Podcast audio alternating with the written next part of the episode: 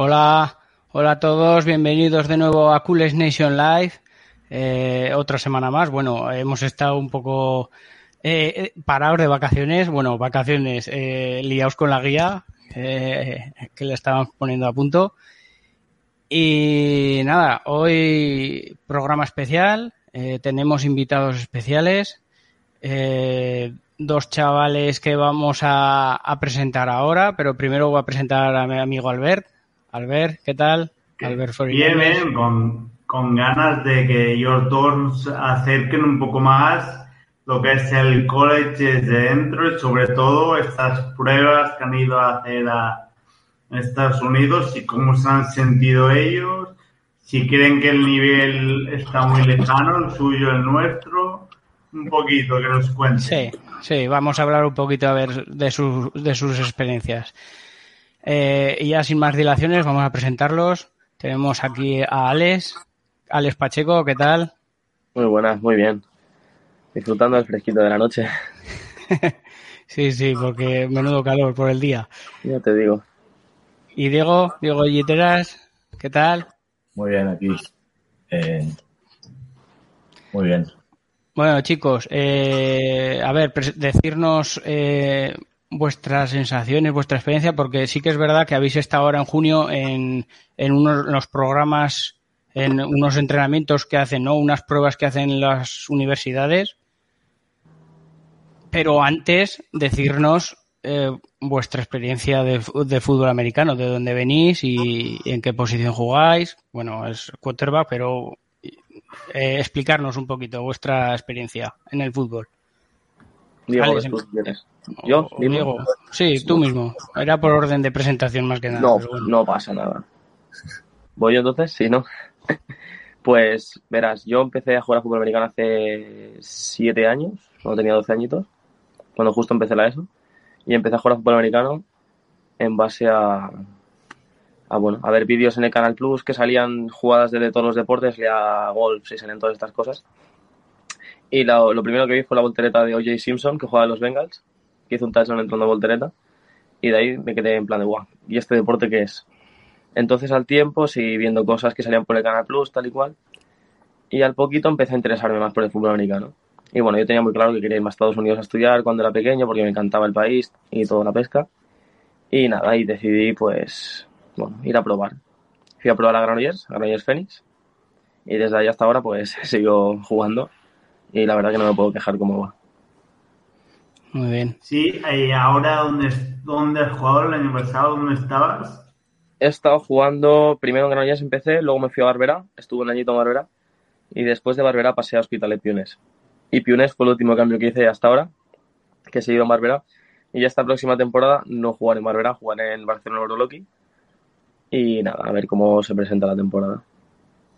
Muy bien, porque el año pasado jugaste de quarterback, de running back, de receptor, jugaste Sí, de, de todo. todo, de, de todo, juego de todo. Sí, sí. Pero a ti te gusta quarterback. Sí, bueno, es lo que he sido siempre. Lo único que el año pasado, pues, hacía falta mm, cumplir ciertas necesidades en el equipo. Y como pueden aprovechar mi versatilidad y mi rapidez, pues me decidieron ponerme en, en muchas posiciones diferentes para poder aportar al equipo lo máximo posible. Suele pasar, ¿no? En equipos nacionales suele pasar esas cosas, Sí. ¿no? Que por falta a lo mejor de jugadores y por lesiones y eso, pues se necesitan en otras posiciones y se, y se van moviendo los jugadores. Sí. Diego, Sí, pues yo tú empecé, dinos un poco. yo empecé porque, bueno, mi padre jugó en, en Inglaterra cuando él estudiaba ahí, jugó un año a fútbol americano.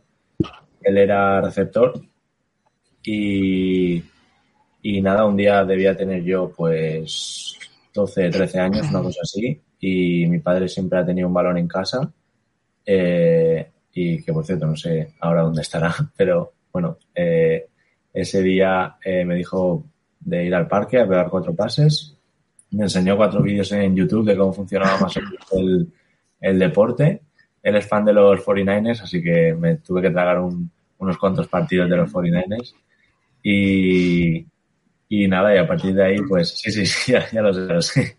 Y a partir de ahí, pues, eh, eh, bueno, fui a probar al único equipo de Mallorca, que eran los Voltos, y nada, empecé a jugar ahí. Eh, y bueno, yo empecé, pues estuve como unas dos semanas eh, empezando de, de, receptor, ¿no? Más o menos era alto, delgado, rápido y me dijeron, bueno, pues receptor. Y, y me acuerdo que un día llegando a entreno,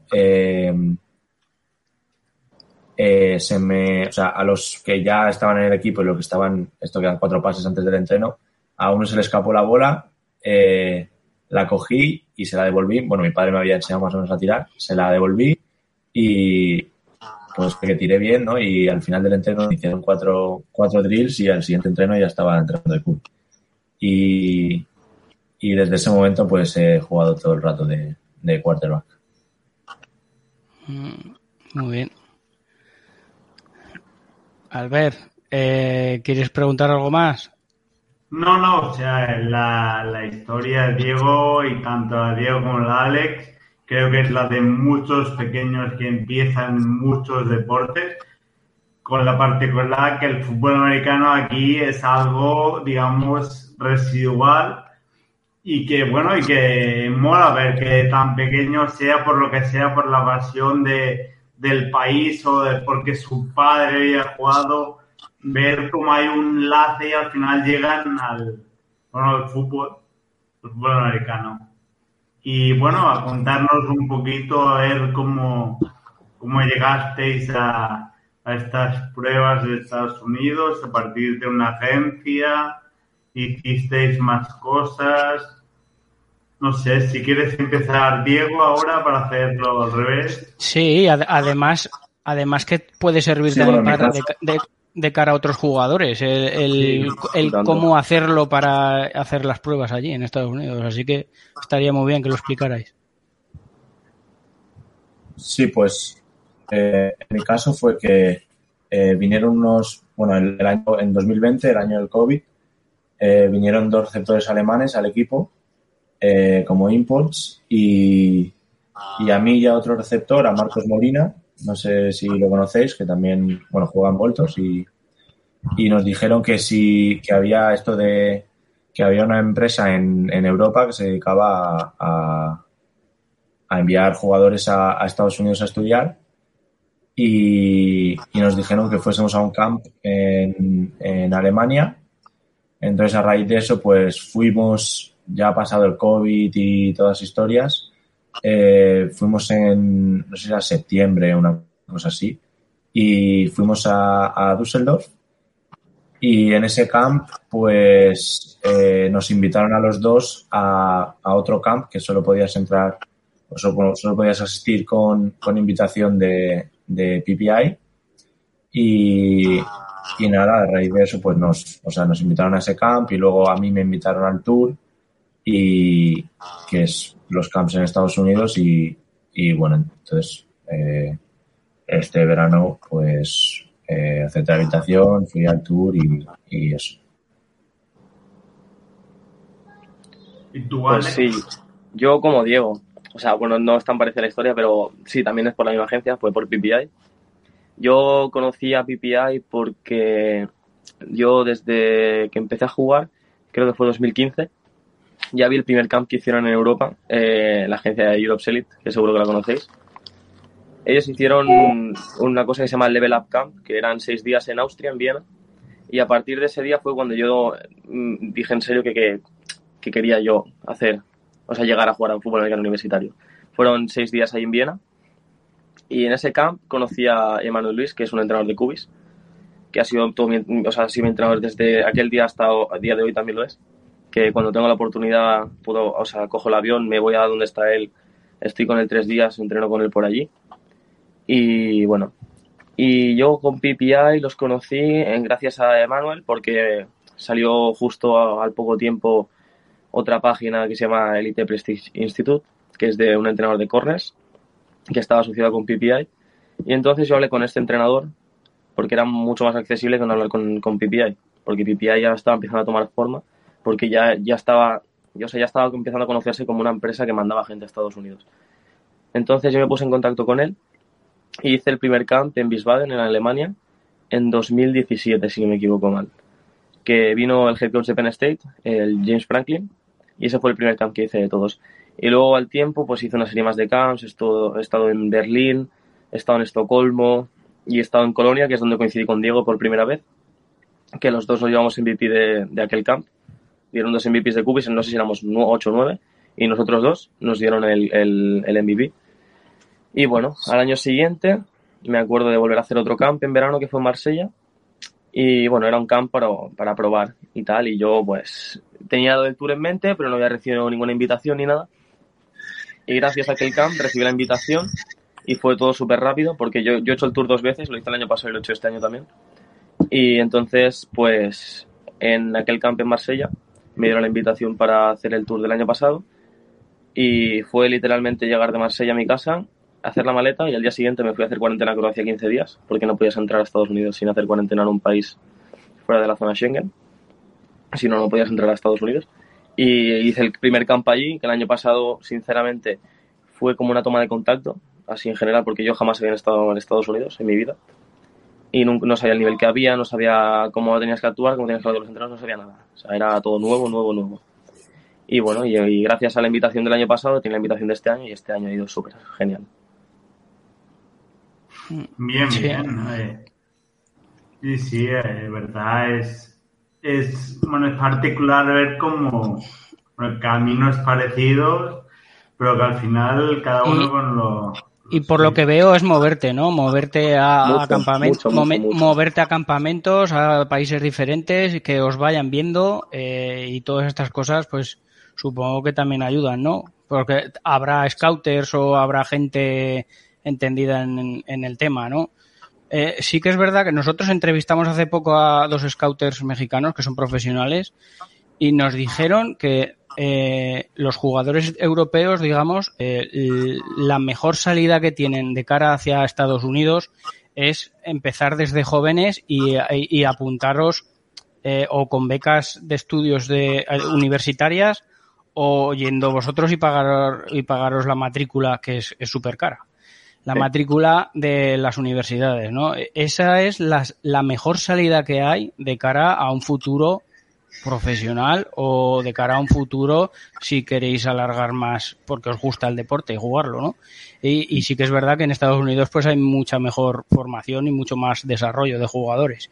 Y, y, eso es lo que nos decían, ¿no? Y supongo que eso es lo que queréis buscar vosotros también, ¿no? Que os elijan, os den una beca de estudios en alguna universidad de Estados Unidos, ¿no? Exactamente. Sí. A los bueno, dos, ¿no? Nos, os pasa. Es, sí, que nos expliquen un poco la ruta que han ido y a ver qué universidades eh, han tocado, han estado y a ver si, si hay alguna bueno, sensaciones que han tenido ahí. Sí, sí. ¿A, a, a cuántos habéis ido? ¿A, a cuántas pruebas, a, cuántas universidades habéis ido? Eh, yo fui, yo fui en total, fui a uno, dos, tres, a cinco camps. Uh -huh. ¿Y os hacen los mismos drills, los mismos ejercicios en todos o no? No. Eh, parecidos, pero no. O sea, eh, lo que es el combine sí es un poco lo mismo, ¿no? Porque tampoco tienes mucha variedad, ¿no? Entonces, en todos corres las 40, en algunos haces eh, broad jump, el shuttle el, y el vert. Eh, yo no hice otra cosa que no fuesen esas cuatro y, y, más o menos es... Las 40 sí que te las piden en todos lados, pero lo otro ya eh, depende de la universidad. Y el tema de drills, indies, eh, en todas son diferentes. O sea, en un, es verdad que te pide mucho el tiro en carrera. Para nosotros, en, siendo cubis, eh, se fija mucho en el en tirar en carrera, tirar fuera de posición y todas esas cosas. Uh -huh. Pero los drills son, son diferentes en todos lados. Es curioso ¿eh? que se busque también el pase en, en carrera, eh, buscando ese quarterback más móvil, ¿no? Sí. Que se está poniendo de moda, no tan po pocket passer. Tú, Alex, igual, ¿no? Sí, bueno, va según, va según gustos, como dice Diego. Hay universidades que te pedían tirar en carrera. Yo, por ejemplo, cuando hice el camp en Vanderbilt, en Nashville, no me pidieron tirar en carrera en ningún momento, sino solamente hacíamos drills de, eh, de fuerza de brazo y de, y de, posicionamiento dentro del pocket, porque es una universidad que no, no está conocida por tener cubis móviles, sino por tener pocket passes. y no pedían el tirar en carrera. Pero Michigan, en Kent State también nos pidieron tirar en carrera. Eh, donde más en Troy también nos pidieron tirar en carrera. Y bueno, no lo he dicho, yo estuve en seis universidades y en cinco de ellas hice camp.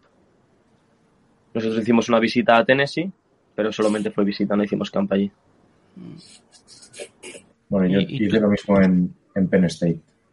Fui como, fuimos una visita, hubo gente que se hizo camp, pero yo decidí descansar ese día para, al día siguiente me parece que teníamos Temple y decidí descansar para estar bien para Temple. Coincidisteis en, coincidisteis en alguna, ¿no? No, No, No. justo él se fue el día antes que yo llegara. Ah, vale, vale. Mm, hostia, pues que, que en este de- estaría bien, ¿eh? Ahí el entrenador es Todas, bastante bueno. todas en general estarían bien. Si es División 1, da igual donde sea, Sí, bueno, o sea, claro. no importa. Si División 1 es BSFC, da igual donde Y- sea. Tanto FBS como todos- FCS, güey. Exactamente. Y eran todos europeos, había americanos, con vosotros. Iban Sí. todos por la misma agencia. Está abierto. ¿Cómo iba? Eh, bueno, europeos sí que sí que iban con, con bueno, yo no había, bueno, en, en el primer camp sí que había a europeos que iban con, con Gridiron Imports, que es una, que es como otra, otra empresa que también ayuda a gente a irse a Estados Unidos. Eh, pero el resto de camps, todos los europeos que había eran de, de PPI, que éramos como unos 30 más o menos. El resto eran americanos. Vale, compartíais con americanos, sí que está al Sí. nivel. Sí. ¿Visteis mucha diferencia? Eh, bueno, yo, eh, si hablamos de, de cubis y tal, eh, en cada camp, a lo mejor, quitando los megacamps, que había a lo mejor como 60 cubis, los camps que organizaban las universidades, tipo más entre ellas, ¿no? O sea, de la universidad, había menos coaches, menos, menos jugadores, a lo mejor había unos, unos 30, 25 o 30 Tentra Cubis y, y mi nivel siempre estaba eh, top 3, top 5 como mucho. Y teníais que, que pelear allí porque erais 30, os veían tres Sí, claro. entrenadores Es- con más que morder por reps porque ahí, o si te quitan las reps y no te ven, mala cosa. Cuantas más reps te vean, igual. Bueno, yo en, los- en el megacamp que, que estuve en Kent State no hubieron 60, habían 104 cubis aquel día en, en mi sesión y era un espectáculo. Lo, y aparte eran 104 cubis de la misma clase, o sea que todos éramos de la misma edad. Entonces ahí sí que tenías que morder por repetición, o sea, te tenías que colar por todos los sitios y no era imposible llegar a, a poder tirar un pase. Yo por suerte, pues eh, como el año pasado tuve la experiencia de quedarme un poco rezagado, pues este año dije, eh, me da igual que me miren con malas caras, que me insulten, me- no me importa, o sea, o voy yo o va a ir él. Y para que que ir dé la con, venta je- ahí, con jeta, ¿no? no, no, sí, así Sí, de sí. claro, porque es que más jeta que ellos no tiene nadie, así que exacto. tienes que ir directo, o sea, si te, cualquier cosa ves y si le tienes que empujar, le empujas, o sea, sin, sin importarte nada, mientras no te ve el entrenador, claro, si te ve el entrenador, entonces no está bien visto. Pero que te tienen que ver la mentalidad esa de que estás todo el rato ahí, ¿sabes? Que está el entrenador detrás tuyo y te ve y dice, hostia, este esa, ambi- 20 esa ya. ambición, ¿no? Exactamente. Ha tirado 20 pases ya y todos lo han ido genial, pues así. Luego en universidades, como dice Diego, más que solamente era el camp de la universidad. En estas también había bastante gente. Yo me acuerdo que en el de Michigan habían 40 personas, o sea, 40 quiz, perdón. En el de Ohio State, que hice, fue el primero que hice, habían muchas menos, habían creo que 15, 20, 20 cubis, no habíamos más. Y ese camp estuvo bastante bien a nivel de gente, que fue el peor para mí mis sensaciones fueron horribles aquel día, pero fue por culpa de un, viaje, del viaje previo a llegar a Estados Unidos, que fue uno, uno- un pequeño odisea. Y nada más. Y si el nivel, como, como dice Diego, pues depende de la posición. Yo cuando veo a los linieros europeos con los americanos, la diferencia es casi nula, porque la gente quiere luchar por su sueño y si tienes un sueño y tienes mucho camino de por medio, como tenemos los europeos, vamos a por todas todavía más que ellos. Entonces el nivel en la línea lo veo nulo. El nivel que se queda un poquito más así es el, los skills. Es un poco más complicado para ellos por el tema ya de que ahí la gente es muy rápida. O sea, y contra más abajo te vayas, más al sur de Estados Unidos, todavía son más rápidos. Y a nivel de cubis, como ha dicho Diego, top 3, top 5 en todos los camps. ¿Y notasteis la diferencia entre norte, sur, jugadores? Sí, se nota muchísimo. Sobre todo, contra más al sur te vas, los, los jugadores son mucho más rápidos. Hombre, a ver, está claro que los estados del sur, eh, por tradición, por religión, tienen más el deporte, el fútbol americano es como una, una religión, ¿no? Sobre todo en el estado de Florida, Texas, Y, y en California. Eh, son, son los tres estados, digamos, que más gente hay y que más religión más vive en el fútbol americano, ¿no? Aparte luego ya de todos los grandes lagos de Michigan, que es la única zona norte que, digamos, tiene tradición futbolística. Pero claro, es normal. Eh, en esos estados, pues eh, el físico prepondera, ¿no? Y también nos decían eso los scouts, por ejemplo, que allí los físicos tienes a patadas, ¿no? Pero en cambio, la diferencia con los europeos es que los europeos tienen mucho IQ, tienen mucha mentalidad y juegan mucho, muchas las estrategias, las tácticas, todo eso, eh, tenéis una gran ventaja vosotros que, los americanos. Sí, la eso, eso, eso, supongo lo que lo verán los entrenadores también, ¿no? A la hora de moveros y a la hora de elegir a quién pasar y esas cosas, pero vamos. Eso, eso ojalá fuera así como tú dices, porque es mucho más complicado de lo que, de lo que Eso, eso en, en vídeos, ¿no? Porque en los ejercicios este, tienes al receptor a pasar y vale, pero supongo que os tendréis vídeos para que os pero un poco. Nuestro vídeo, el problema que tiene es que está grabado en España. Ese es el problema que tiene. Si estuviera grabado nuestro vídeo en Estados Unidos, cambiaría la cosa completamente. Y Diego se ríe porque sabe que es así. O sea, nuestro, nuestro vídeo aquí. ¿Y vosotros, por ejemplo, no podéis grabaros algún familiar o algún amigo y, luego editarlo vosotros y mandarlo a alguna universidad o no? Sí, sí, todos, todos hacemos eso.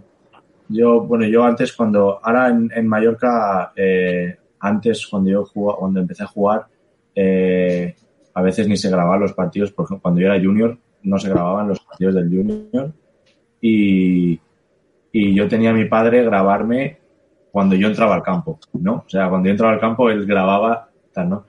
Y luego ya se, se modernizó, se contrató una empresa que grababa todos los partidos y, y, ahí ya sí que el film es más de más calidad, ¿no? Pero al, al, principio yo me acuerdo que era que si no venía mi padre yo me quedaba sin film.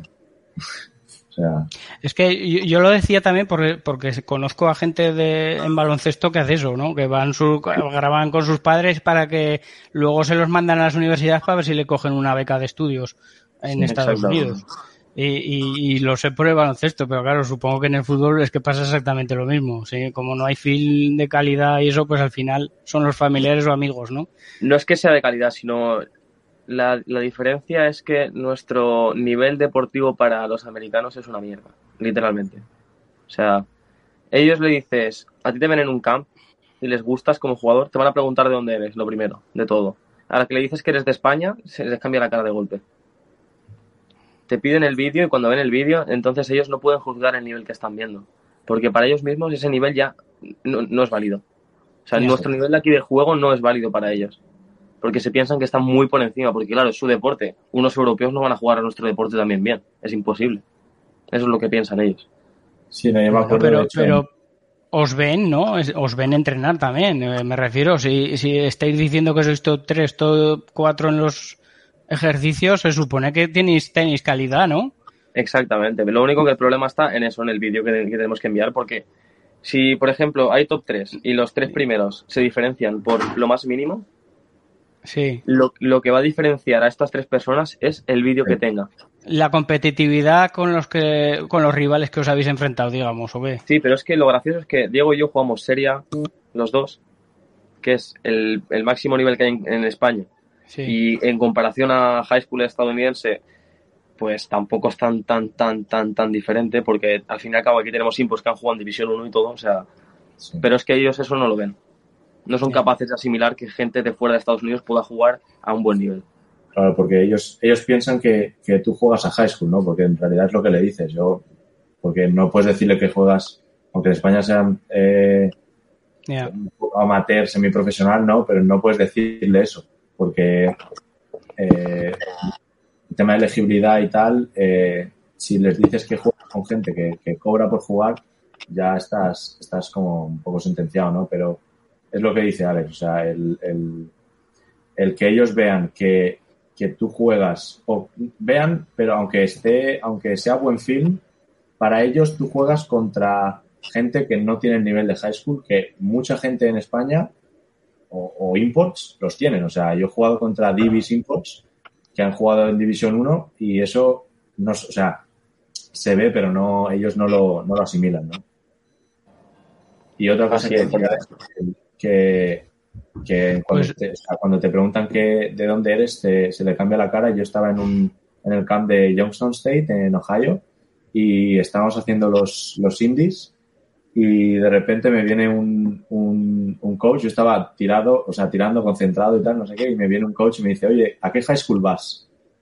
Claro, yo le dije, soy, soy de España, o sea, si quieres te digo el, el nombre del high school al pero es que Dile el, insti- el instituto donde estuviste estudiando, Claro. ya está. puedo decir, pero es que no, no tendría sentido, ¿no? Entonces lo que le dije fue, no, soy de España. Si quieres, eh, si quieres, o sea, si estás interesado, tengo, está Brandon Collier, que es el que lleva eh, todo lo de PPI. Eh, está Brandon Collier ahí para, para que hables con él, ¿no? Está mi entrenador para que hables con él. Bueno, Y bueno, de, si de todas las que habéis estado, ¿cuál os ha gustado más? ¿Cuál os ha dado más buena sensa- sensación a nivel... Pues de aquí me quieren un poco. ¿Cuál es peor? Pues yo, para mí, el mejor camp de todos fue el segundo día en, en Michigan. Aquel día me acuerdo, además, que no, yo no pretendía competir, porque bueno, hablé con mi madre, hablé con mi novia y todo, y no pretendía competir aquel día. O sea, no, no, te- no- no tenía fuerzas, quería guardarme energías para el día siguiente, que tenía mega camp en, en Kent State. Y bueno, y justo a las puertas del, del registro decidí entrenar. Y nada, y porque es una universidad, bueno, es la universidad que más me gusta a mí. Y bueno, dije, ya que estoy aquí, voy a aprovechar todas las oportunidades que tenga, no me voy dejar ninguna guardada, porque si no, ¿para qué he venido? ¿Sabes? No ya lo tengo. Entonces, pues fui para allí y nada, empezamos a tirar, empezamos a hacer indies, tal, tal, tal, y me estaba saliendo todo a pedir de boca, o sea, aquel día no falló un pase, o sea, no falló un pase aquel día. Y llegamos al momento del, del long toss, que es el pase más largo, y dejé que la gente tirara por delante mío, por delante mío, por delante mío. Y cuando preguntó el coach cuánta gente faltaba por tirar, levantamos cinco la mano y dije, bueno, voy a tirar ya porque es que al final no voy a tirar el último, voy a tener toda la presión encima, mía, no de nadie, sino mía misma. Y dije, voy a tirar ya. Y me acuerdo soltar el balón y escuchar al, al coach decir 68, pero yo escuché 58 y entonces le pregunté, digo, 58, me dice, no, no, 68, o sea, fueron 68 yardas y acaban de tirar todos. Y el coach Jim Harbaugh, que es el head coach de Michigan, preguntó por el número 44. Me tuve que mirar la camiseta porque no, no, no sabía qué número era. Y vi que era yo y dije, sí, soy yo. Y me dio la mano y me dijo, buen lanzamiento. Y tiré 68 yardas y el segundo tiró 59, que fue el más cercano.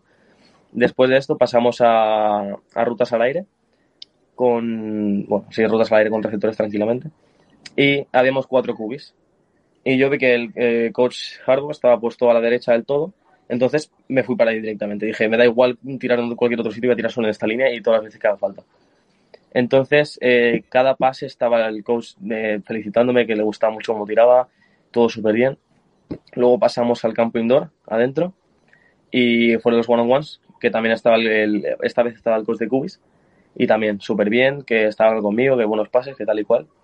Y acabamos el entreno, y bueno, como cuando acaban todos los entrenos ahí, vas a hablar con el entrenador para que te conozca un poco, para decirle quién eres, para ver si te- le puedes enviar el vídeo y tal y cual. Y a mí me dijo que me esperara. Y yo me esperé dije, bueno, pues me voy a esperar a ver si son buenas noticias o no sé. Y acabó el en- bueno, acabó de hablar con todos los cubis que habían por allí y me dio su número de teléfono directamente y bueno, para que le enviara el vídeo, porque también le dije que era de España y se le quedó la cara un poco en plan de, buah, y nada. Y aquel día me, dieron, me regalaron unas botas también por ser el, el cubi con el mejor brazo de todos. Y ese fue el mejor entreno que tuve de todos los días. ¿Y que tienes, espe- tienes expectativas, esperanzas de que te llamen o no? Sí, yo, yo creo que sí. Aparte ahora, porque ellos habían, habían ofrecido tres cubis de la clase 2023. Y estos tres cubis, uno es Dante Moore y los otros dos no me acuerdo cómo se llaman. Y Dante Morquero es un 5 estrellas, ha hecho commit con, con Oregón. Y los otros dos, uno ha hecho commit con Alabama, si no me equivoco, que era otro 5 estrellas, y el otro que tenía 3 estrellas ha hecho commit con Nebraska. Entonces significa que para el Class 2023 no tienen cubis. Así que yo cruzo los dedos y a ver si suena la flauta y, y cae la beca esta. Ah, en Michigan vas a tener buena competencia, que allí siempre, siempre reclutan... Ya sabes, ya sabes que, que, muchas veces casi es mejor, a lo mejor ir a una universidad más pequeña que te vean, que te vean bien y luego pedir el transfer ahora que está de moda esto del transfer portal. Porque, porque más que nada lo, también lo digo por lo que estáis diciendo, ¿no? De que decís que sois, sois de España y, y, se les queda ya la cara como diciendo, ¿esto es qué nivel, de, en qué nivel estarán jugando en España? Entonces, a lo mejor es, es bueno que os cojan en alguna otra universidad, pero que en esa universidad os vean. Y ahí, ahí ya el nivel es diferente. Luego ya pedís el transfer. Eso está claro. Esa, esa puede ser un movimiento bueno también. Sí, pero bueno, yo no soy muy fan del transfer portal, sinceramente. No me gusta. Tú, tú quieres Michigan, que es tu equipo, y ahí duro con ellos. Sí, bueno, pero si no es Michigan, es cualquier otra división uno también contento. Y aparte, bueno, hoy estoy contento extra, pero sí. Y, y en Michigan, en, en, la universidad, ¿allí solo estaban gente de Michigan o, o había scouters y de otras universidades? No, solo, solamente estaba la Universidad de Michigan, no había nadie más. Y es más, eh, creo que todos los cubis que estuvieron en aquel camp, menos dos, que uno de ellos era yo, eran todos del estado de Michigan. Mm, sí. O sea, cuando es una universidad es como muy local todo. O sea, va la gente del estado, no van gente de fuera, como nosotros hacemos, que vamos así por todos lados. ¿Y tú, Diego, eh, en qué, dónde estuviste más a gusto? Yo. ¿Dónde disfrutaste más? El primer día, como ha dicho Alex, eh, el primer camp eh, también, también me salió para olvidar, ¿no? Pero el segundo, que fue en West Virginia, ese me salió. Bueno, yo tuve tres camps bastante buenos. para mí, el mejor creo que fue el de West Virginia. Eh, y luego los dos últimos también, el de Youngstown State y, Ohio State. Eh, pero yo creo que el donde mejor lo hice fue, fue en West Virginia, ¿no? Porque, eh, bueno, antes del, del, camp nosotros hicimos una, una visita, solo los de PPI. y después de la visita, pues nos tomaron las, las medidas y, y, el peso y todo el rollo, ¿no? luego hicimos el, el combine que hicimos, eh, en ese camp hicimos el, vertical jump, que fue el único camp donde hicimos vertical. Eh, hicimos el vertical y las 40. Eh, luego hicimos un par de, agility drills, ¿no? Un poco de, de, para, como no específicamente cubis, pero como para todo el mundo. Y luego nos fuimos, eso fue en el, en el, en el estadio donde West Virginia juega los partidos, ¿no? Y luego nos fuimos a donde entrenan, entrenan ellos, y ahí ya hicimos eh, lo que es indies y one-on-ones y rutas en aire, ¿no? Eh, entonces, nada, nos dividieron, éramos, a lo mejor debíamos ser 20, 25 cubis, ¿no? Eh, y en ese camp nos dividieron en, me parece que fueron dos o tres grupos, y nos iban, era por estaciones, ¿no? Íbamos, íbamos rotando y, y a mí me tocó la última estación con el, con el Cubicos de West Virginia, ¿no? Y, y era un, una estación un poco de movimientos en el pocket, drops y todas esa, esas cosas. Y cada drop que hacía, cada, cada rep que hacía eh, y cada tiro que, que tiraba, el, el coach de, West, el Cubicos de West Virginia eh, me decía muy buen pase o buena técnica o buen release, ¿no? Y entonces, en este momento, porque ellos se presentan antes, yo sabía que era el QB coach, que quieres estar cerca de, de, ese entrenador. Y a partir de ese momento, eh, pues un poco lo que le, le pasó a, a, Alex, ¿no? Con, con, con Jim Harbaugh, que es estar lo más pegado a él posible, que te vea lo máximo posible. Y, y en ese momento eh, pasamos a, a tiros en carrera, que lo hacíamos todos juntos y, y también seguía diciéndome buen pase, tal, no sé qué. Y en, y en luego pasamos a one on ones y más o menos un poco lo mismo, ¿no? Y al final del camp, eh, ya estamos en la, en la, en la furgoneta yéndonos hacia, hacia Penn State, la siguiente universidad que era. Y en, el, en la furgoneta de camino a Penn State, eh, Brandon Collier, que es el organizador de PPI, pues eh, nos dijo, teníamos un grupo de WhatsApp y nos dijo que si, que si queríamos que, o sea, queríamos escuchar la, el, como una review ¿no? En, eh, de todos los mejores jugadores de PPI, no del camp, sino de, de nuestro, de, o sea, de los, mejores europeos que atendieron el camp. Y, y nada, y yo pues, eh, bueno, le dije que sí, que queríamos, que queríamos verlo y tal. Y, y el mismo, el mismo coach me dijo, eh, buen release, eh, smooth release, me dijo. Eh, luego, bueno, me dijo pros y contras, ¿no? Me dijo, eh, thin lower body, eh, needs to go juco and play. Y, y, bueno, no es la mejor review, ¿no? Pero te das cuenta que, que las, o sea, tienes atención de, de D1 coaches y un entrenador de QB de West Virginia, pues quieras o no, pues te, te alegra, ¿no? Tener esa review. Y luego en, en Ohio State, eh, me acuerdo que también tuve un buen camp. Corrí las 40 eh, rápido, ¿no? Porque las, las 40 en los camps anteriores me habían salido, me habían salido fatal. O sea, estaba, no sé si reventado el viaje o algo, pero estaba fatal y el Ohio State era el último, el último camp y dije, bueno, aquí o todo nada, ¿no? Corrí un 4-8 que para un QB pues no es, o sea, es lo normal, ¿no? Pero bueno. Y, y nada, y yo me acuerdo que tuve eh, tema de indies y tal, eh, también lo hice muy bien. El, eh, había, en ese camp, como ha dicho Alex, en, el, en los, lo que son camps de, de, universidades tipo más privados, ¿no? Que hay, hay menos entrenadores. en el de Michigan mm, se ve que solo había de Michigan, pero en el, en el tanto de West Virginia como, como Ohio State, que no eran mega camps, había a lo mejor, aparte de los de Ohio State, que eran bastantes, había pues gente de alrededor, ¿no? De, de Akron, también había, me acuerdo, estaba el Cúbicos de Akron, eh, y había, bueno, o sea, de, no eran D1s, o sea, Ohio State no iba a ir un ojeador de Michigan, ¿no? Porque ellos tienen su propio camp, pero sí que eran D1s más, más pequeñas, ¿no? Tipo FCS o, o D1s que no eran Power 5. Y, y nada, y también de esos, pues de esos entrenadores también tienes, o sea, más, te ven más, se fijan más en ti, ¿no? Porque, eh, a ver, que ha sonado Ohio State, pues estaría de puta madre, ¿no? Pero es Ohio State, ¿no? Y entonces, pues eso, el entrenador de Akron también eh, me dijo, me está diciendo muy bien y tal.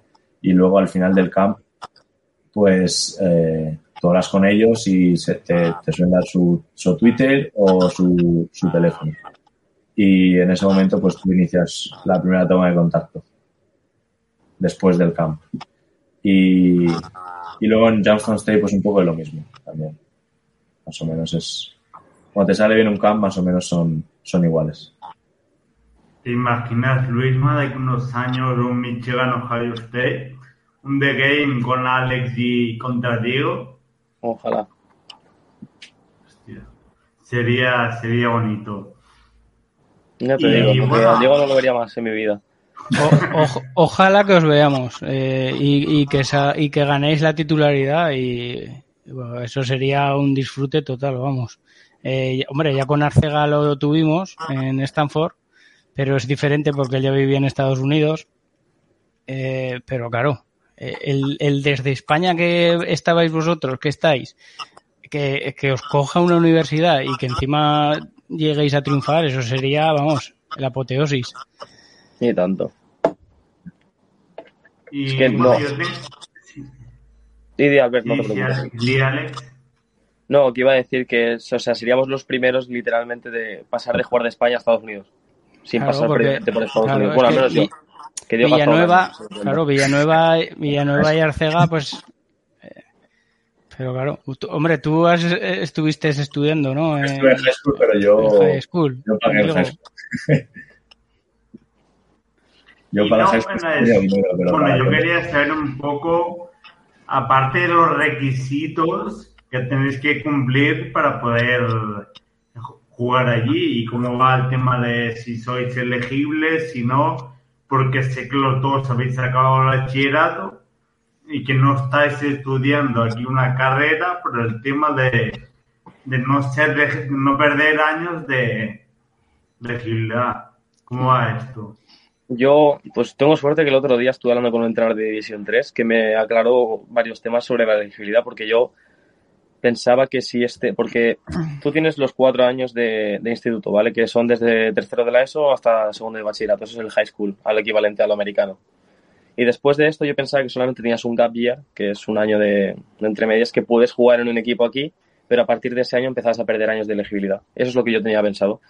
Pero estuve hablando con el entrenador este americano y me dijo que si yo no he firmado ningún tipo de contrato, puedo jugar en Europa en amateur, que es lo que nosotros jugamos, eh, sin ningún tipo de problema hasta el tiempo que haga falta, sin haber pisado antes la universidad.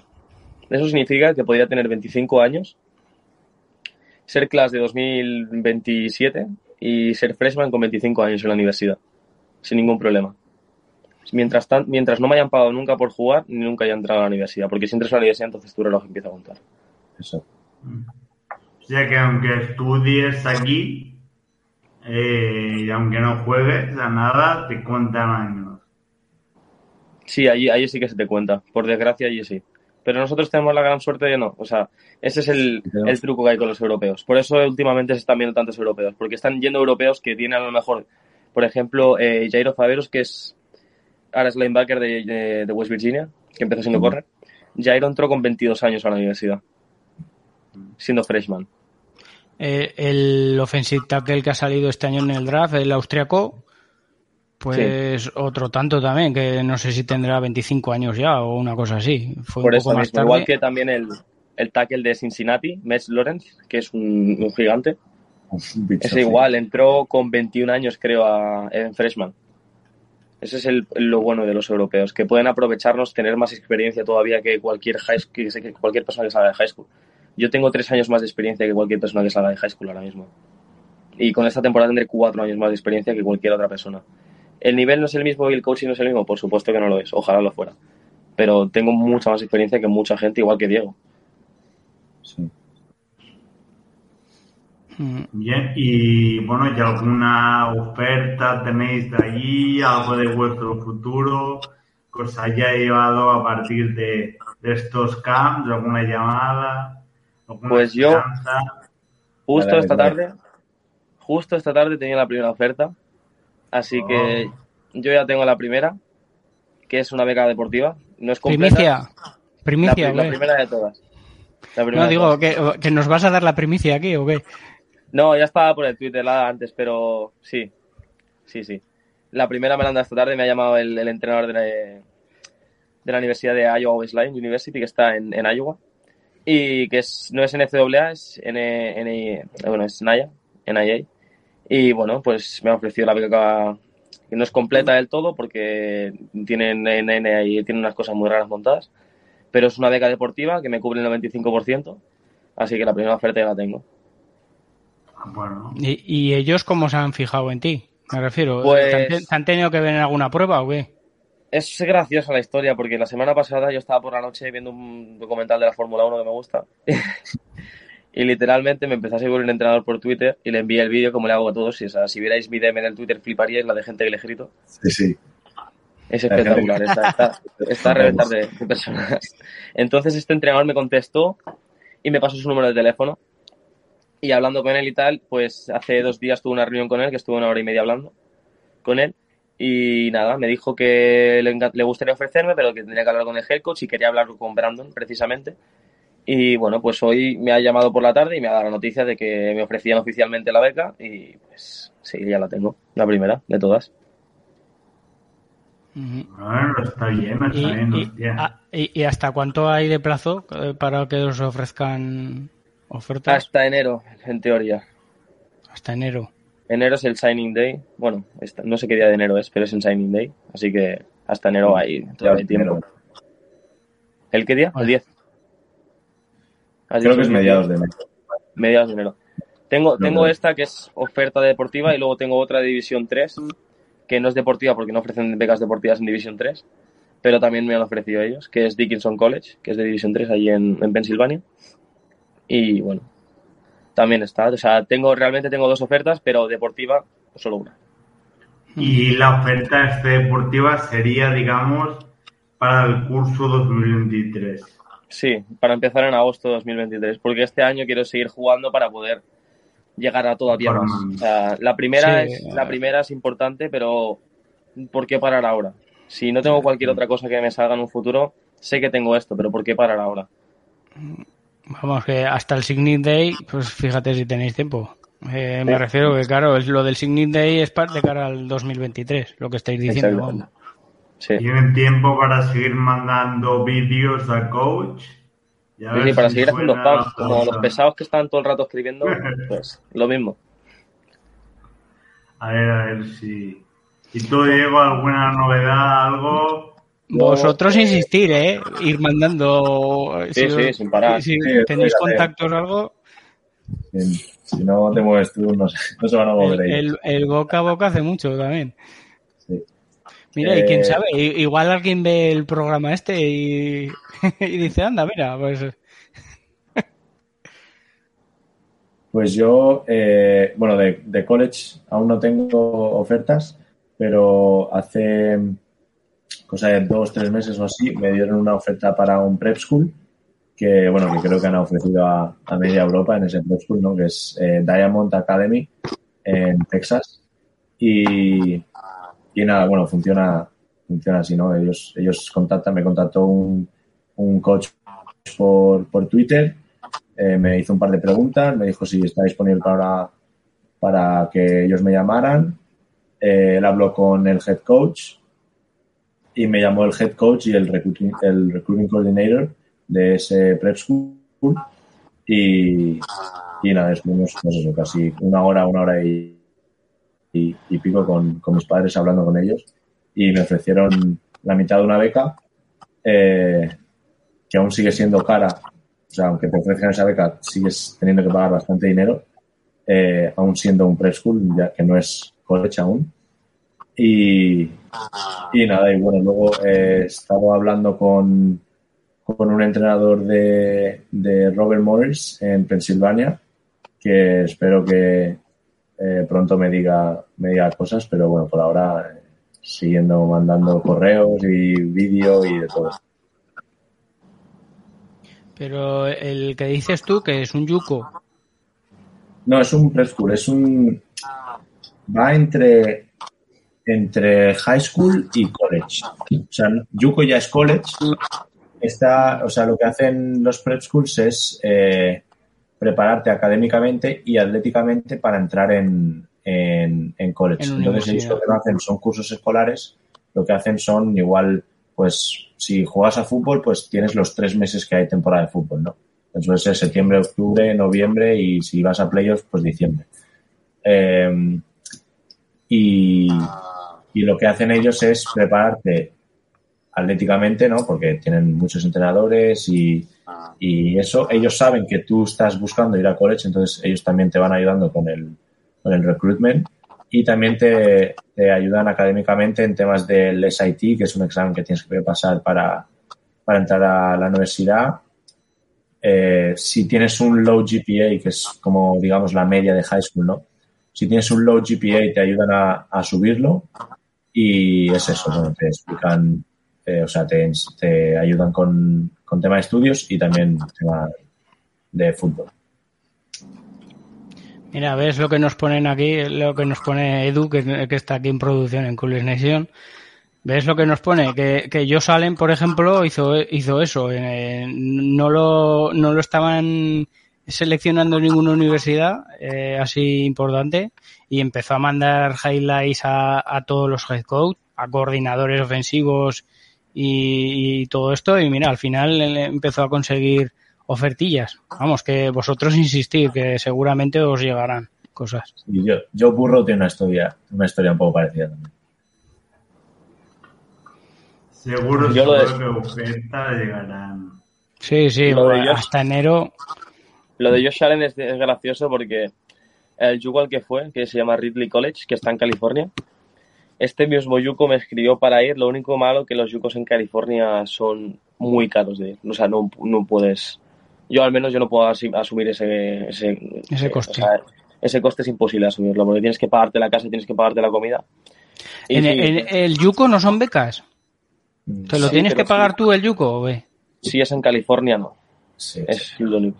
Hay yucos que sí dan becas, pero la gran En mayoría California no hay. En California no hay becas, ninguna. No tienes casa, no tienes, no tienes ninguna beca. Pues claro, Es todo de bolsillo. Ya, Son los ya. mejores, porque es donde están los mejores jugadores que salen de ahí, salen de los yucos californianos, pero es muy caro. Muy, muy, muy caro. Bueno, Pablo, Pablo Araya, no sé si lo conocéis. Él estuvo en Golden West College, un yuco de California, y le costaba mucho dinero. O sea, cuando estaba aquí en España trabajaba para pagarse el yuco. Ya. No, no, hay que, hay que darlo todo por el sueño este. Ya está, hay que invertir, hay que confiar. Es invertir en nuestro futuro, sí, por Sí. eso hemos hecho, digo, yo el viaje. O sea, el viaje no es barato, o sea, ojalá lo fuera. Todavía estoy recuperándome del viaje, imagínate, o sea, no es... Sí, bueno, yo estoy, Es una No, que- cosa... yo estoy Ya trabajando todo el invierno para, para poder pagármelo, o sea que al fin y al cabo tienes que... Claro, si inviertes que en turismo, a fueron la larga te va a salir bien. 10 días entrenando casi cada día, sino viajando para que los vean y encima haciéndolo bien. O sea, la presión debe ser. Así es como se ve desde fuera, desde dentro yo creo que tienes tanta adrenalina en el cuerpo que ni te enteras de la situación. Sí. Porque es que te da igual que tengas que viajar 14 horas de un sitio a otro, que vas a entrenar igual de bien como si hubieras viajado 10 minutos. Yo el, yo el primer día, en el cuerpo todo el día. el, el, el primer camp que tuvimos, que fue en Georgia, y el segundo era en West Virginia, tuvimos que, pues tuvimos, o sea, el camp fue por la mañana, por la tarde cogimos la, después del camp, cogimos la, la furgoneta y a lo mejor pues unas 8 o 10 horas de, de conducir hasta West Virginia, ¿no? Y a la mañana siguiente tenías el camp, en plan... Pero es lo que dice Alex, o sea, estás tan centrado en tengo que hacerlo bien, tengo que... Con- que- concentraos, ¿no? Exacto. Mentalizaros ya de... Sí, no, es un, es un, o sea, es más, es más duro mentalmente que físicamente. Ya, ya me Sí, eso es, eso es lo peor. También es cierto que el último día el brazo ya te cuelga solo, Exacto. porque Las ya no te aguanta. Te piden Las piernas te tiemblan. Sí, sí, estás ya. El último, el último día físicamente estás destrozado, pero sobre todo en la cabeza. La el primer día es, es, digamos, asentarte un poco, que has llegado, y el último también, pues normalmente el primero y el último son los peores días que tenéis, ¿no? De entrenamiento. De las Sí. pruebas. Sí, sí, porque entre Sí, jet lag, viajes y no sé qué, Claro. y vuelos y, y tal, y luego furgoneta. Y estamos, estamos más tiempo en la furgoneta. Yo estuve más tiempo en, en furgoneta que, en, que haciendo campo. O sea, si cuentas las horas, estás más tiempo en la furgoneta que, que entrenando. Ya. Y si cuentas los kilómetros ya alucinas. Yo empecé en Ohio State, fui hasta Michigan y acabé en Troy, en, en Alabama. O sea, hay unos, pocos de kilómetros. Hay unos pocos de kilómetros hasta allá De norte, de norte a sur. En vez de de este a oeste, te recorriste de norte a sur. Literalmente. Hice lo mismo, pero al revés. O sea, yo empecé en Georgia, pues Virginia, Pensilvania eh, y, y acabé en, en Ohio. O sea, que es lo, Tú en diagonal, en diagonal hiciste, ¿no? Una diagonal. Sí. Sí, más- Hice como así. Vaya locura. Bueno, y Diego, tú antes has comentado que tuviste una experiencia en high school. ¿Cómo fue? A ver, esto es el quarterback de Iowa, ¿era? ¿En Iowa estaba o en, no? en Illinois. Illinois. Está, eh, pues mira, yo estuve en Ohio, ¿no? Está aquí, pues está Indiana aquí pegado y está Illinois aquí al lado. O sea, hacen, están así, ¿no? Te van a Eh, pegar por decir Illinois, ¿eh? Con la S sí, al final. No, yo, Yo- me, yo- me acuerdo. Yo, una yo, que soy, se- yo, yo que soy seguidor de Packers y de, y de Wisconsin, de la Ajá. universidad, pues a Illinois los tenemos ahí un poco... Pues sí, al sur estamos. Pues una anécdota, esto fuera del fútbol, no un poquito, pero eh, yo fui a sacarme la visa para de estudiante, ¿no? Para el, para el año ahí en Estados Unidos. Y fui a la embajada en Madrid y me preguntaron dónde me iba y yo, claro, en ese momento pues sabía el inglés que te enseñan en el colegio y dije a Illinois. Y me dijeron, ¿qué? Y yo a Illinois. Y no me entendían, en plan, por una letra. Por pronunciar una letra diferente no me entendían. ¿Y cómo es en inglés? En inglés es Illinois. Joder, no te entendían. Pero claro, de Illinois a Illinois, pues bueno. Eh, volviendo al fútbol, ¿no? Pues yo estuve en, Illinois em, en el año escolar 2018-2019. Eh, yo volé de Mallorca a, un pueblecito que se llamaba Oblong, al sur de Illinois. Eh, yo volé en, en, agosto, bueno, finales de julio, porque la temporada empezaba a mediados de agosto, y, hablé con la familia y, bueno, em, me dijeron que viniera 15 días antes, ¿no? Para como acostumbrarme un poco al, al pueblo, a la casa y todo esto. Y nada, la temporada empezaba el 17 de agosto, si no voy mal, que era el primer día de clase. El primer día de clase fue un viernes y ese mismo viernes teníamos el primer partido, que fue en casa. Y, y bueno, la experiencia es espectacular. Yo la recomiendo a, a cualquiera que ya no le guste el fútbol, sino que le guste eh, viajar, ver mundo, vivir nuevas experiencias y que, que, le guste mucho Estados Unidos porque así como lo veis en las películas, es como es en la vida real. O sea, no cambia absolutamente nada. Estás eh, jugando a fútbol los viernes por la noche en el estadio lleno de gente. Eh, es hay las famosas taquillas ¿no? en, el, en el instituto, pero sí que es que así como lo ves en, como en High School Musical es lo mismo.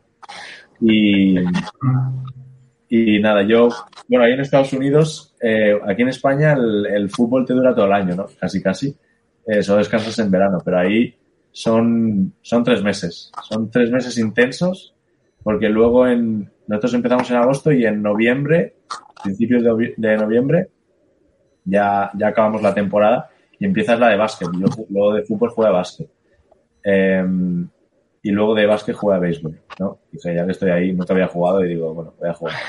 Y, y es, o sea, son tres meses súper intensos, entrenas cada día, es decir, de lunes a jueves estás entrenando y el viernes juegas el partido, el sábado miras film, el domingo descansas y el lunes estás de vuelta a entrenar preparándote para el, para el partido del, del siguiente viernes. Y es súper, a mí me encantó, o sea, yo venía de entrenar martes y jueves y jugar cada dos semanas, los domingos, ¿no? Y ahí es cada día, cada día, cada día estar metido en el fútbol. Y... Sí, la verdad es que sigue, sigue. No, eh, iba a comentar que eh, también eh, entrevistamos al coach Patterson, que es el seleccionador de Estados Unidos y es, es, mexicano, y nos comentaba eso, ¿no? Que él, él es entrenador de un equipo de instituto y nos decía eso, ¿no? Que ya desde críos, desde el instituto, eh, hacen eh, jornadas intensivas, como dices tú, Diego. Jornadas intensivas como si fueran profesionales, vamos. Una exigencia mental y, física. Sí, sí, sí. O sea, están. Eh, y de hecho, en, en, Bueno, mi entrenador de fútbol era mi profesor de, educación física en el instituto. Es decir, el head coach era, el, el era profesor del, del instituto. Y, en las películas también sale eso, ¿eh? Sí, sí. y yo lo que hacía un día más o menos así, eh, lo que hacía era, eh, me levantaba súper temprano porque el bus me venía a buscar a las siete y cuarto, eh, me dejaba en el, en el instituto a las 8, yo desayunaba en el instituto, porque puedes desayunar ahí, en la cafetería, luego haces, haces tus clases, a las 2 acababa el instituto y a las dos y media empezaba a entrenar. Es decir, a las dos salías de, clase, te ibas al vestuario, te cambiabas y entrenabas pues eso de dos y media a tres hasta las cinco o cinco y media. Y luego te ibas a tu casa y tenías que hacer los deberes. Porque si no hacías los deberes te sentencias. Era muy fácil. Si no hacías deberes, estabas, estabas sentenciado. Y igual en fútbol o en básquet y en béisbol o solo fue más duro, digamos, el tema del, del fútbol, lo otro fue más light. Eh, bueno, tema de básquet eh, es más o menos, bueno, los dos son, son más o menos lo mismo, ¿no? O sea, tú sales del el básquet era igual, salías a las dos y a las dos y media estabas en el pabellón eh, empezando a calentar. y en béisbol, pues lo mismo. Te tenías que ir un pelín más lejos, ¿no? Pero bueno, porque el campo estaba más lejos de, que el del pabellón que está dentro del colegio, pero era lo mismo. Eh, tú acabas las clases a las dos y a las dos y media ya estabas o con la gorra y el guante o, con, o tirando a canasta. Bien, bien. Una buena, una buena historia. Sí, Ya que lo recomiendas 100% a la gente, sí, sí, sí. sí. lo. Sí, y más si te gustan los deportes. Porque si haces algún deporte, aunque sea eh, cualquier cosa, ahí lo tienen súper. Tienen el deporte en un pedestal ahí. Y, Y el, el soccer, digamos, el fútbol de aquí, también se juega. ni- ¿también o no? Sí, sí, sí. También se juega. Imagino que no al mismo nivel, pero, pero sí, sí que se juega en, en high school. Se juega a todo, se juega ahí, o sea, hay golf, natación, hay gimnasia, hay, hay volei, hay eh, lacrosse, hay lucha. hockey, hay lucha, hay lo que te puedas imaginar, está. Depende del high school también, porque el mío era, era pequeñito y tampoco había mucha cosa, ¿no? Pero hay high schools que parecen yucos casi, que en Texas o en California, en estos estados, bueno, en, ca- en cada estado, pero en estos estados grandes más, que son, son espectaculares. Tú miras un high school de Texas grande y flipas. Y ya mirando un poco el futuro, ¿qué idea tenéis este año mientras esperáis? ¿Podéis estudiar algo? ¿Podéis jugar la Serie A? Entiendo. Pues yo este año, como Urloki no juega serie, no, no, no le gusta jugar nacional. Eh, por lo que tengo entendido, ahora mismo es que no va a haber liga catalana y van a hacer un grupo de catalana en Serie B. Entonces yo jugaré Serie B con a nivel, a nivel de Cataluña. Porque, bueno, esta decisión ha sido en base a que, como a ellos les importa nada el nivel, pues prefiero degradar un poco la liga porque al final no me va a hacer daño degradar la liga en la que juegue y poder dar mi máximo potencial y además sin un equipo que solamente voy a jugar de Cubi porque ya lo tengo hablado con el head coach que solo voy a ser Cubi y nada más que, que Cubi se acabó. O sea Cubi y Panther porque le hace gracia que chute porque puedo chutar la pelota pero se acabó. Eso es lo único que voy a hacer este año. Voy a jugar con Uroloki y voy a trabajar de lunes a viernes como hacemos todo como tiene que hacer todo el mundo porque si no no hay dinero. Así que ya está nada más Bien, Claro, bien. eh, también tenéis que hacer dinero para ir a, a Estados Unidos a hacer estas pruebas. Porque supongo que también tiene su- lleva su coste todo esto. muy caro el coste No es barato, no es barato. Por eso. Que, así que vosotros tenéis doble esfuerzo, no como los americanos. Exacto. ¿Y tú, Diego, qué idea tienes de este año? Yo, bueno, si de aquí a, a enero no, no encuentro nada, yo sí, si puedo empiezo, porque ahí puedes empezar la universidad a, a mitad, ellos se dividen en dos, dos semestres, Me- entonces lo que hacen es eh, spring y fall, Eh, entonces si puedo empezar en enero, empezaría en enero, pero si no, bueno, jugaría otra vez eh, la, la temporada con Voltos, porque bueno, aquí en Mallorca solo hay eso, así que tendría que jugar ahí. Pero bueno, estoy muy contento con el equipo este año. eh, Claro, los, volt- los Voltos tienen solera, ¿eh? que tienen llevan ya muchos años. Sí, sí, sí, sí, estamos, estamos a tope. Además, este, el, el nuevo head coach, a mí me gusta mucho. Eh, Jesús Sánchez, la verdad que es un buen head coach, un- una buena persona también y, y la verdad que estoy muy contento con el equipo este año. Y Por cierto- dime. No, no, que por cierto, que te, te iba a preguntar que a- de Alex sabemos que la universidad favorita suya es Michigan. Ah, sí. Pero, pero tú, ¿tú qué universidad favorita tienes? yo favorita no tengo, o sea, no soy fan de ninguna en especial. Bien, eso está bien de cara a por si acaso te cogen en alguna. no pasa nada no entienden el castellano son tontitos allí no pasa nada Sí, pero bueno, yo Tú- no, Tú Alex lo tienes jodido en Michigan State ya, ¿eh? Ya de paso. Y, y, y en No, Notre pues, Dame tam- y en Notre Dame tampoco, porque la Pues, rivalidad eh, que tienen con Michigan, vamos. En Michigan también, en este, eh, o sea, Michigan también tienen interés en mí, así que Ah, sí, hostia. Solo para joder a los de Michigan. no, ahí hasta hombre. que no, hasta que no te comprometes, no es de nadie. Exacto. Vale, vale. Yo, no, yo soy Y- fan de- del, del college football nada más. ¿Y sois consumidores de college football en general? O sea, los Demasiado. sábados- Yo no, yo no tengo Mucho. sábados. Yo Ah, mis sábados cuando hay temporada son desde que empiezan hasta que acaban los partidos. Ahí es en player, ¿o ve?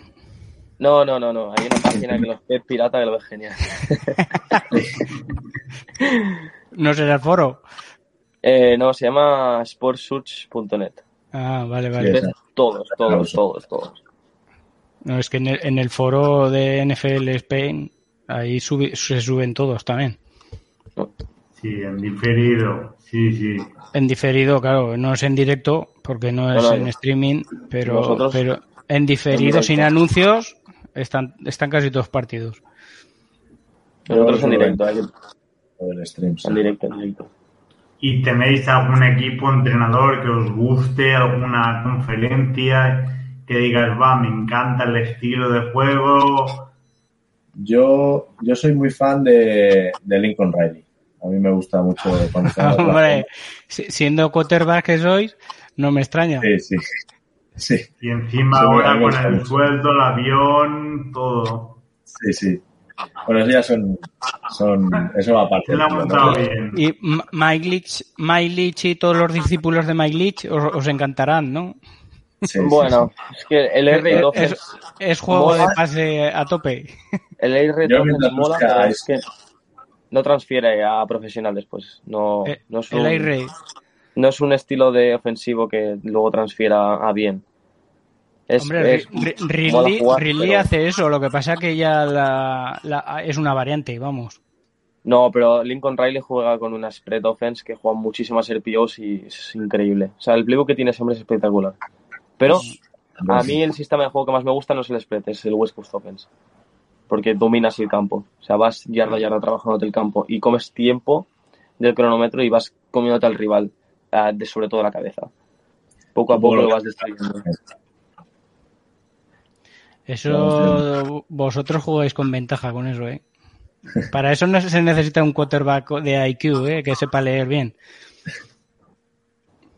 Sí, sí, o sea que os gusta la Pac-12, digamos. ¿Qué parte? Perdón, que no te he escuchado. La parte de la Pac-12. La Pac-12, la, Big- la, Big mí- 12, la Big 12. Sí. A mí el Pac-12, sí, Pac-12. o sea, sistemáticamente es lo que más me gusta y después sistemáticamente lo que más me gusta es el Mountain West.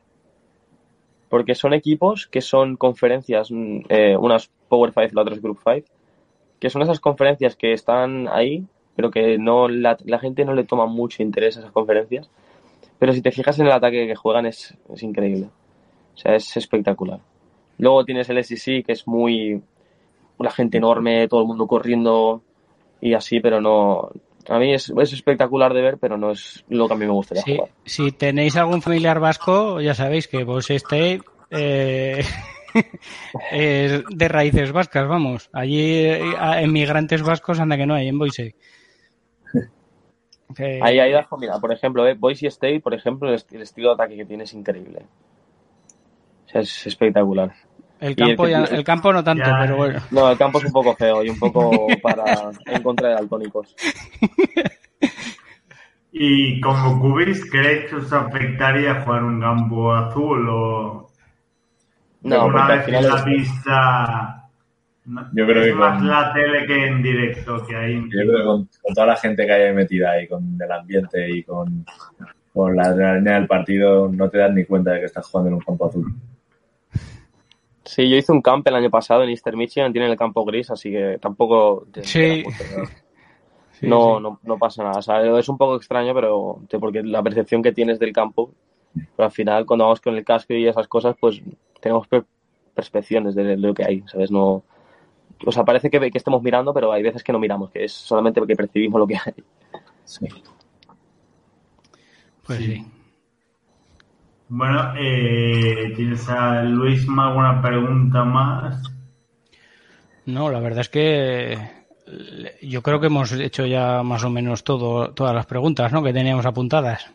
Sí, un poquito a ver a qué cubi ellos les gusta o creen que se pueden parecer.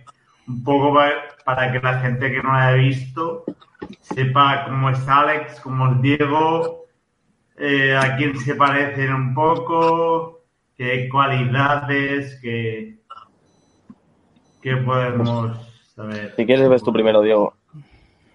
Yo, Yo, bueno, tengo, no tengo un cubi favorito, digamos, ¿no? Pero eh, si me tengo que comparar con, con algunos, sería algún cubi, eh, no Pocket Puzzle, porque eh, si yo no la veo clara, bueno, Alex y yo más o menos hacemos lo mismo, ¿no? Si no la vemos clara, eh, tenemos piernas y podemos tenemos velocidad y podemos crear jugada y crear, crear, crear peligro con, con nuestra carrera también, ¿no? Eh, y, en jugadas rotas, ¿no? O sea, salir, hacer scramble o... Y rollouts, pues nos sentimos cómodos. O sea que no somos como un Tom Brady, ¿no? Que estamos ahí en el pocket y si tienes que sacar la bola sí o sí. Pero, bueno, a mí me gustan desde, me gusta desde Tom Brady, Josh Allen, Kyler Murray, Lamar Jackson, ¿no? O sea, de todo. Me va bien. Yo, mientras aprenda de, los mejores, veo cualquier cosa. ¿Y de college? ¿Qué, a mí, yo, perdón que te diga, pero estoy enamorado de Caleb Williams. Y me parece un tío que en dos años, tres años va a ser un, va a ganar un Heisman seguro, va a ser, si, no es número uno, es primera ronda seguro, es top ten. Eh, me gusta mucho, me gusta su estilo de juego un montón y, y para mí es el, yo creo que este año será el mejor QB. Además con Lincoln Riley que ya en Oklahoma estuvieron estuvieron estuvieron bien, pues ya en, en USC con toda la gente que se ha ido para allá este año, yo creo que este año será será un año revelación de, de Caleb Williams. ¿Y tú, Alex? Pues yo no me gusta comparar porque comparar no, no lleva a ningún puerto al final. Pero si tuviera que hacerlo sería como Will Levis, que es el QB de Kentucky, en versión 15 centímetros más bajita, porque ese hombre mide demasiado. Y eso es la parte de atleta, porque hombre pues, es un atleta pues, en condiciones. Ojito, ojito, que está subiendo mucho de cara al draft, ¿eh? Su stock. Sí, lo, está subiendo, pero porque es lo que te digo, es un atleta. ese hombre es espectacular. Es un super atleta y tiene un super brazo enorme, de fuerte, es increíble el brazo que tiene, muchísima potencia. Y cogería todo lo que es Will Levi's y me quedaría con la puntería y la cabeza que tiene Kidon Slovis, que es el QB de Pittsburgh. Y haría como una mezcla. Que, estaba, que estaba en USC, vamos. Sí, haría una mezcla de estos dos y le cortaría 15 centímetros y sería yo. Joder, pues buena comparativa, ¿eh? Más o menos así a pocos rasgos. Tampoco estoy diciendo, o sea, si, si fuera. Sí, el estilo, el estilo de ellos de jugar. Y... Ya, ya. Se te ha entendido. Y, ya para finalizar, la última pregunta que teníamos era lo qué pensáis sobre el transfer portal y el NIL para de cara a vosotros también, porque no sé si os perjudica, os beneficia o cómo lo veis vosotros. Pues eh, mira, el transfer portal es yo creo que lo peor que nos podía pasar a, los jugadores europeos ahora mismo, porque eh, los coaches que están en, bueno, los coaches que, se encargan del, del recruitment eh, ahora mismo van antes al transfer portal que no al high school. O sea, a nosotros nos tenéis que ver como high school, ¿no? O sea, ¿de dónde vienes? Tú vienes de high school, ¿no? Aunque vengas de Europa, tú realmente estás viniendo de high school, porque nunca has jugado college. Entonces, eh, en el transfer portal tienes a gente que ya ha estado en college, que ya sabe lo que es eh, la movida de college, que a lo mejor tiene pues tres o los cuatro años de elegibilidad que les quedan y, ya, o sea, ya tratas con un, con un producto que al final acaba siendo un producto y ya tratas con un producto que ya te conoce, ¿no? Que ya sabes lo que, lo que se va a encontrar. Y yo creo que para los, para los europeos es lo, que, lo peor que, que, podía, que podía pasar. Pero bueno, es otra, otra barrera que, que hay de aquí a Estados Unidos. Tenemos muchas y esta es una más, así que yo la veo como otra más, ¿no? Eh, y el tema de los contratos NIL, eh, me parece, creo que he escuchado, no estoy muy enterado de esto, pero creo que he escuchado que los internacionales no pueden tener ningún, ningún contrato NIL. Entonces, eh, yo esto lo veo, no sé a qué se debe, pero yo creo que es un poco tontería, ¿no? O sea, Pero eso solo pasa en el primer año que estéis en universidad o, No, no, pasa- es- o es por pasaría en, en todos los Ahora años. mismo de los Es por el visado. Es por el visado, sí. Ah, Los- el, vale, visado vale. que te dan es de estudiante. Tú no puedes generar ningún beneficio Claro. En de tu imagen en un país que no estás registrado como ciudadano como tal. No puedes. O sea, solamente estás allí como estudiante. No estás como estudiante y puedes cobrar. Porque nosotros, por ejemplo, si vamos allí no podemos trabajar de nada. Os tendríais que, que tener las- la doble nacionalidad, digamos, para hacer eso. Bueno, la doble nacionalidad es complicado. Mejor que nos dieran una visa de poder trabajar y poder estudiar. O sea, la, la green card que se le llama. Y con esa Pero sí que os, os podrían dar Sí, el con link. eso sí. Con vale, eso sí. vale. Mm. Ah, pues Tiene su lógica. claro. Sí. Mm. Pero bueno, yo pienso lo mismo que Diego sobre el transfer portal. Yo, sinceramente, lo veo, pues. No lo veo bien porque al final es como ser un cobarde y no tener las narices de luchar por tu puesto en la universidad que has decidido hacer el commitment. Porque al final es eso, es que no te ves con la suficiente. ¿Cómo se dice? Eh, no sé cómo se dice la palabra. No te ves con la suficiente fuerza de poder afrontar la situación que te viene delante. O sea, es como querer huir de un problema. O sea, no. Yo creo que la gente que hace transfers lo hace al final por, mira, porque aquí no voy a estar bien, cojo y me voy a otro lado. Y Pero una vez hacen eso, hacen otro, y otro, y otro, y otro, y otro. Hay jugadores que he visto que han hecho cuatro transfers en, en un periodo. Ya, eso sí. Eh, GT Daniels, que es un cubi que estaba en, en USC, luego se fue a Georgia y ahora está en West Virginia. Luego tenemos también Bru McCoy, que empezó en USC, acabó en Texas y ahora está en Tennessee. O sea, esta gente... Pero eh, es, es lo que tiene la competencia, que si por ejemplo te vas a una universidad que tienes mucha competencia, pues eh, las típicas de Alabama y todos estos, pues quieras o no, tú, tú mismo te decides la universidad a la que vas, ¿no? Ya sabes que vas a tener mucha competencia. eh, Exactamente. Si, si, si no quieres... cobardes. Claro, si no quieres tener, si no tienes esa ambición de ser el primero o, o ves que por presión no vas a llegar a eso, elige otra universidad, tío, que, que tengas más oportunidad de ser el titular indiscutible. Sí. Claro, o, aunque no seas el titular indiscutible, es que todas cosas buenas tienen su proceso. O sea, tú no puedes mm, esperar que del día uno a que entres a la universidad hasta el primer partido seas starter, a no ser que son cinco estrellas, que seas espectacular y puedas aportar al equipo directamente, es imposible. O sea, Diego y yo, como Pero- muy temprano eh, en software, y si hemos hecho Redshift, podemos jugar como muy temprano. O sea, el primer año sentado sin hacer nada, o sea, el segundo también. Sí, no hay, no hay, hay pocos cubis que van de high school directamente a la universidad y son titulares. Mm, Porque, sí, sí. ya sea porque Sí, sí. Nivel porque justamente el, el titular se está preparando para el draft, o sea que no te van a meter a ti. Sí, normalmente los freshman casi todos ejercen el reset, ¿no? El primer año para, para formarlo, para ganar también musculatura, ganar físico, normalmente hacen eso, sí. Pero claro, eh, eh, eh, Arcega, por ejemplo, cuando estuvimos hablando con él, eh, nos decía también que es eh, que pasa también el caso contrario, ¿no? Tú estás en una universidad pequeña y si quieres entrar al draft de la NFL y que se fijen más en ti, necesitas ir a una universidad más grande. Entonces pides el transfer. Pero eso no es necesario. O sea, hoy en día no sé si te has fijado con la North Dakota State University, que es de División 1 FCS. Sí, sí. Es, es que al final da igual. Si tienes talento y si tienes el nivel, te van a encontrar. Da igual Pero es donde que estés. North Dakota State eh, prácticamente es como una FBS, lo que pasa que no quiere meterse en FBS porque, Porque saben, que, que- porque saben que van a perder todos los partidos si llevas buena FCS. Porque no y, por, el y- programa. y por contratos televisivos, que ese contrato televisivo no lo tendrían en, en FBS, vamos. Exactamente. Al final, Sí, el fútbol americano universitario es un negocio y eso es lo que tiene que entender todo el mundo. O sea, que parece lo que hablamos, digo yo, que parece un mundo de rositas y que todo está bien y que hay ciertos trabas para llegar, pero es un negocio. O sea, la universidad invierte dinero contigo cuando ofrece una beca. Ellos quieren algo a cambio. Es un, eh, sois, un, sois un producto. Sí, Ah, nos- ellos, no, ellos no quieren que nosotros nos graduemos y que juguemos. No, no, no. Ellos quieren lo que quieren. Ellos quieren que si le dan a un jugador una beca, que ese jugador les aporte más visualizaciones a final de mes, que compren más camisetas suyas, que todo eso, Claro. lo que involucra a un jugador.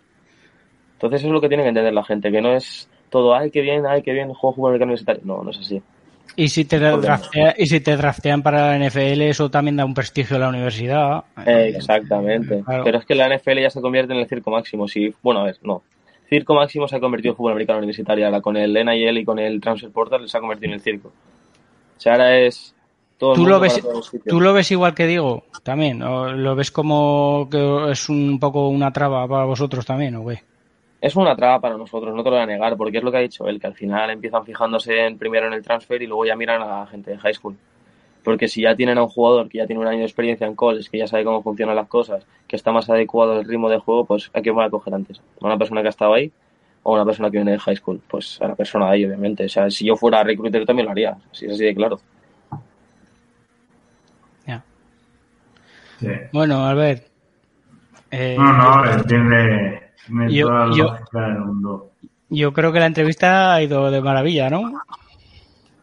Eh, Sí, ah, hombre, es, es muy interesante conocer de primera mano todo el proceso este sí. de dos chavales que les gusta el fútbol y que, bueno, que lo hacen bien, tienen la posibilidad de ir a campus en Alemania, tienen invitaciones para otros campus y llegar a su sueño, que es que los vean directo en Estados Unidos. Y si de ahí lo hacen bien, los llaman y tienen la suerte de tener una beca en División 2, en donde sea, en la Naya, donde sea, pues hombre, tiene que ser un- una ilusión enorme y que ojalá los podamos ver a todos en el ESPN Player, en la página esta que comentaba Alex, donde sea, pero los sábados por la tarde, que ojalá podamos ver un producto 100% español allí, en, en, en América y dando la cara. O sea, esto Este septiembre vais a poder, vais a poder ver la primera español universitario. Es Pablo. Sí, ¿no? Pablo ya Pablo está por allí. ahí. creo que no sé cuándo llega, no, creo que llevan una semana, dos semanas, pero ya va a estar por allí Pablo. Así que ya, vas a, ver, va. a poder ver el primer español allí, en División Eh, 3. eh, eh, Pablo y había otro, ¿no? Vito era. Había ¿Otro? otro compañero español también, o que había jugado en la Serie A, que estaba por ahí también. ¿Quién? que Nos lo ha hoy Alberto. No sí, recuerdo bueno, ha, comentado varios nombres, pero yo ahora no me Sí. acuerdo. Vito o algo así era. No sé. Bueno, el Pablo sí que nos lo ha contado también. El año pasado estuvo en, en un Yuko. y que llegó a la final, Pablo, ¿no? Pa- Pablo Araya y Vito Moriana. Pues Eran. Vito Moriana no sé quién es. No, yo tampoco. No tengo ni idea. Bueno, pues oye, eh, si contactamos con ellos, pues igual también los traemos a ver qué nos dicen. Sí. Sí, yo Sí, me porque- con Pablo, que ya estaba un año ahí en, en Yuko y Pablo ha estado- empieza. Cuatro años en Estados Unidos. Ha estado un año de high school, ha estado un año de prep school y ha estado dos años de Yuko. Así que con Pablo tenéis para hablar rato si queréis. Exacto. Pues muy bien. Nosotros Bueno, comparados con Pablo somos casi nuevos. Con- con vosotros, con Sí. vosotros si, si queréis venir otro día, pues también, eh, encantados Sí, nosotros encantados. de que estéis Sí, aquí con nosotros y nos comentéis cosas. Así que Era, era, de, era de potros, le está diciendo Alberto.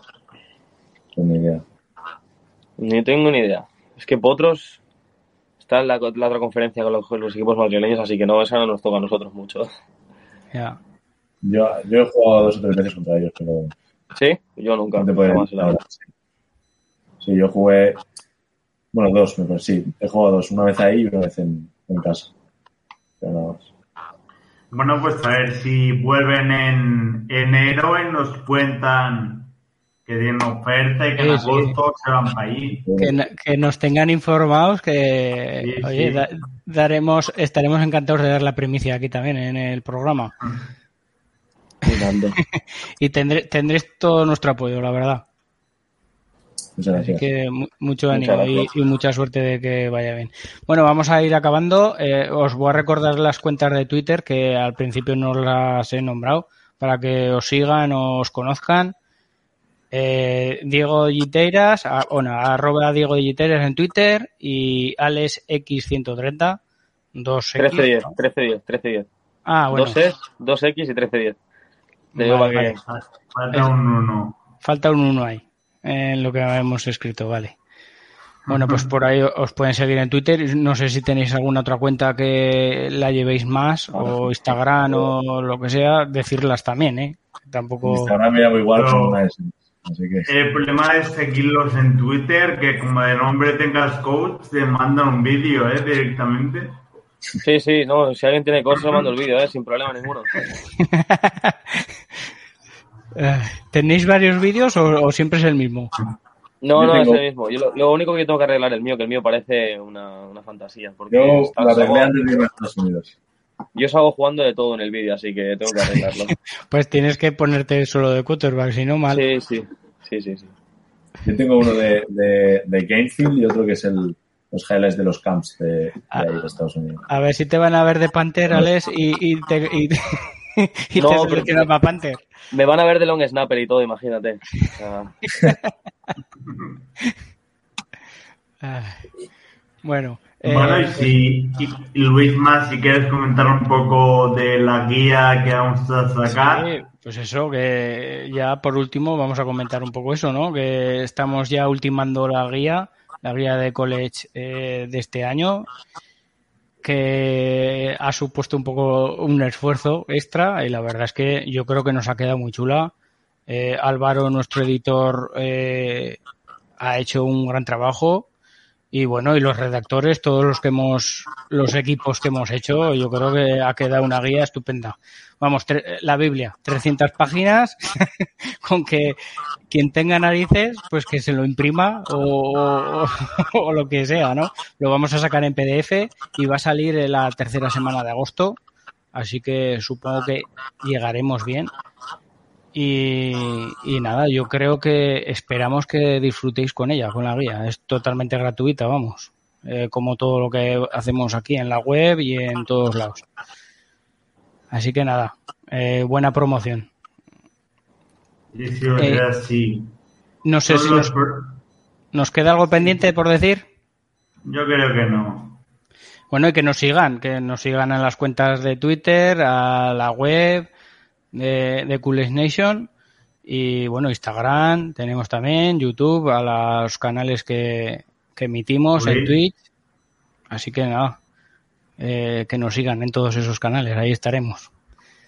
Alex, Diego, un placer haberos tenido aquí y, y lo que os he dicho antes, eh, que, estáis bienvenidos siempre que queráis aquí. Muchas gracias, igualmente. Es un placer estar aquí y hablar un poquito de fútbol, que es lo que nos gusta. Eso es. Y Alex ahora mismo lo hemos perdido. Pero bueno, eh, supongo que se quedará a ver si Bueno. se conecta y si no, pues nada.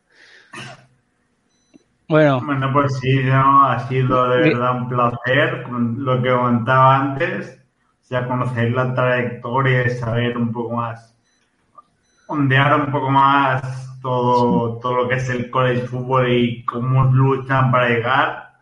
Bueno, es, es bonito conocerlo. Sí, sí, la verdad. bueno, a Pero ver, bueno, que nos enrollamos. Si no, Antón nos va a decir que nos enrollamos como las persianas. Vamos a hacer el grito de guerra y ya acabamos. No sé si Diego ver, lo conoce. Diego Es, lo- es, es Be de Coolidge, es Be de Coolidge. Y, y así ac- acabamos siempre con el grito a de la guerra. Sí, sí. Tres, dos, uno. Be Be de Coolidge. de Coolidge. Adiós.